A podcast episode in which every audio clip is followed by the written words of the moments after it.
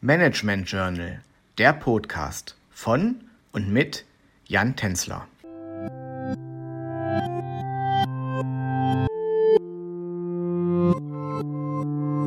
Hallo und herzlich willkommen zu unserem Podcast mit dem Thema Innovationsmanagement.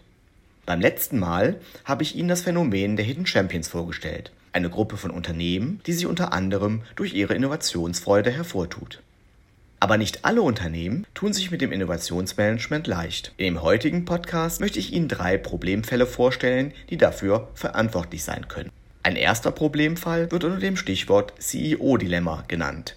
Hierunter wird nicht unbedingt ein methodischer Konflikt verstanden, sondern ein eher persönlicher Konflikt, in dem ein CEO beispielsweise nicht handelt oder vor einem Handeln zögert, da ein Thema neu ist und der CEO von dem Unbekannten gegebenenfalls zurückschreckt.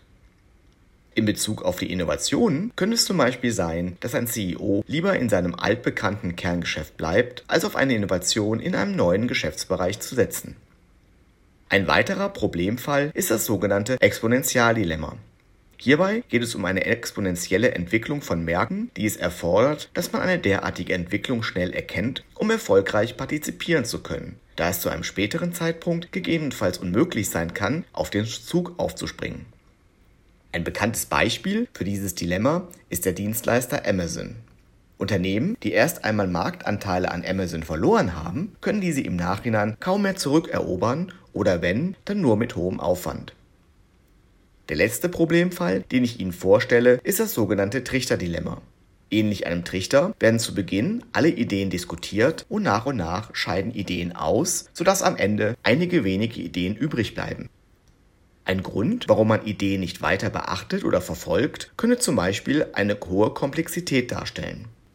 Beim Trichterdilemma besteht immer die Gefahr, dass man Ideen aussortiert, die sich zu einem späteren Zeitpunkt als erfolgreich erweisen. Nun ist es jedoch für das Unternehmen oftmals nur mit hohem Aufwand verbunden, die Idee aufzugreifen, da der Wettbewerb schon mit Produkten oder Dienstleistungen auf dem Markt vertreten ist. Unternehmen, die eine erfolgreiche Innovationskultur im Unternehmen aufbauen möchten, sollten sich im Vorfeld über die Problemfälle bewusst werden, damit diese nicht im Nachhinein erfolgreiche Innovationen im Unternehmen verhindern. Für heute möchte ich mich nun bei Ihnen verabschieden und danke Ihnen fürs Zuhören. Bis hoffentlich nächste Woche und alles Gute, Ihr Jan Tänzler.